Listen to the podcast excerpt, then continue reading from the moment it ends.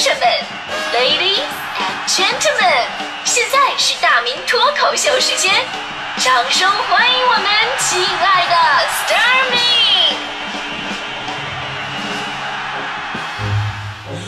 好，欢迎各位来到今天的大明脱口秀，我是大明。那、现在这个微信呢，是我们聊天最方便也是最常用的工具，而且这个微信聊天的功能呢，是在不断的增加当中。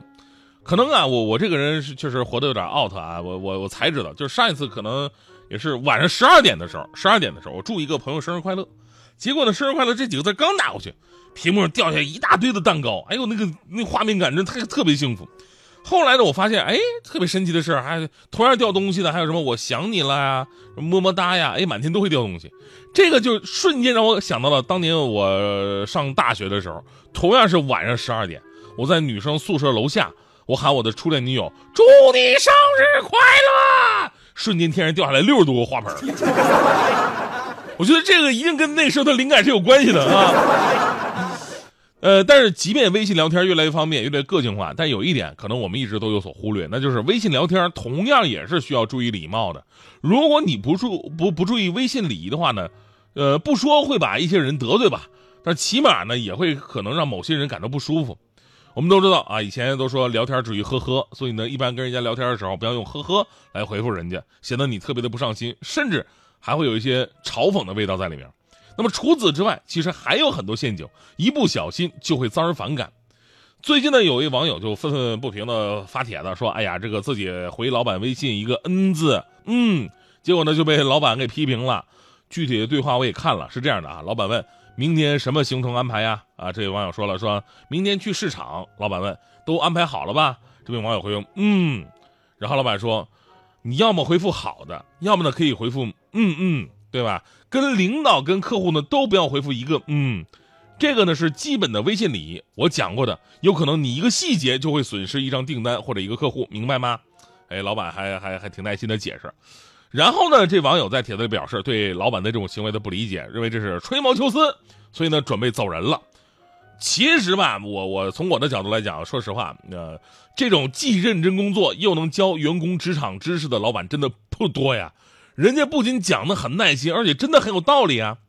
在生活当中，微信聊天只发一个“嗯”字，就因为你我们是感受不到你的语气的，谁知道是“嗯嗯嗯嗯嗯”啊？对，所以呢，很容易让人产生一种爱答不理的感觉。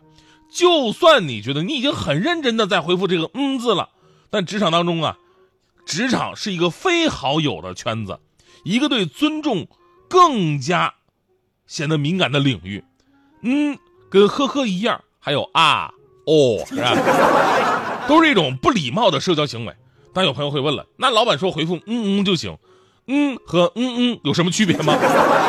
有区别，嗯是敷衍，给人感觉哎呀，我不想跟你说话了，随便回复你一句吧。啊，呃嗯嗯就有肯定和加强的语气意思，表示你说的真对呀。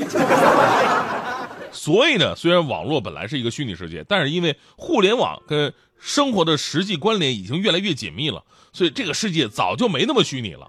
所以呢，也要讲究现实社会的一些基本礼节，而这个基本礼节也有着典型的互联网特色。咱们还是说微信啊，就是你在聊微信的时候，什么时候对方的什么行为会让你产生反感呢？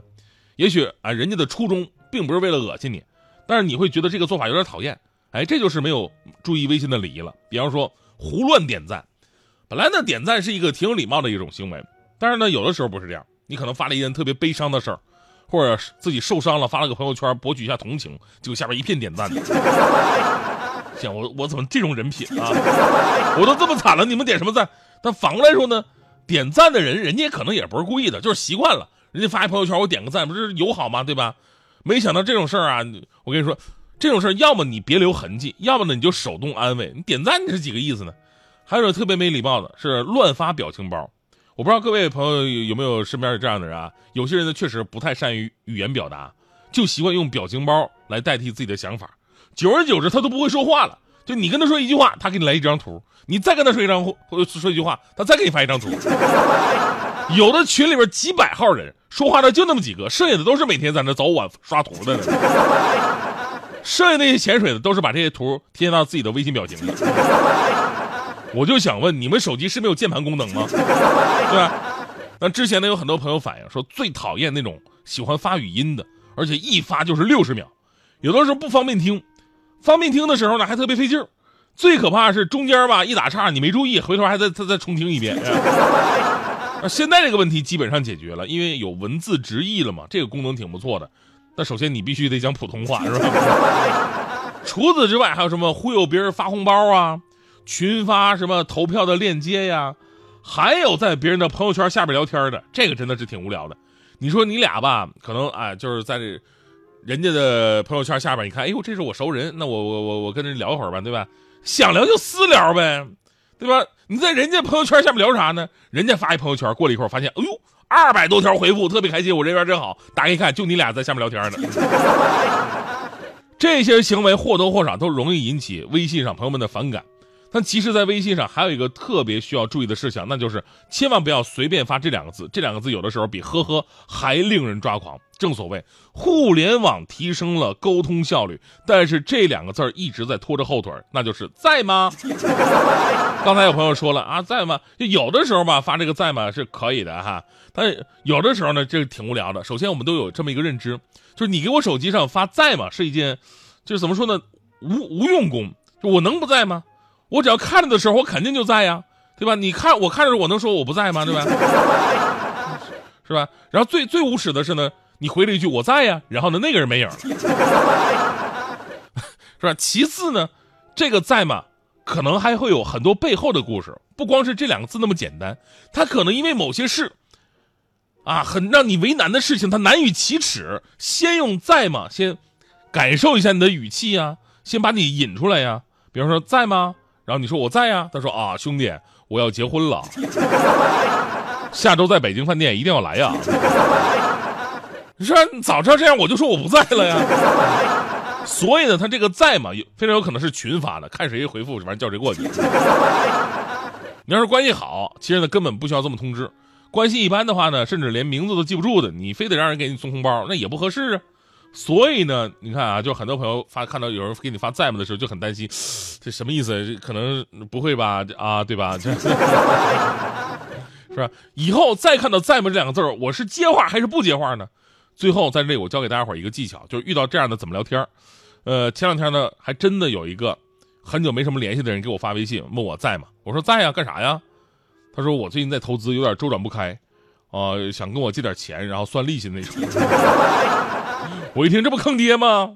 那这时候马上拒绝吧，显得没什么情义，对吧？毕竟人还是好面的。所以我说时迟，那时快，我立马又回复了一句：“在呀，干啥呀？” 人家说借我两万就行。我说在呀，干啥呀？他说猛了，你怎么了？我说在呀，干啥呀？过了半天，那边回复了一句：“你设置的自动回复啊。”在呀，干啥呀？所以你装傻谁不会呀？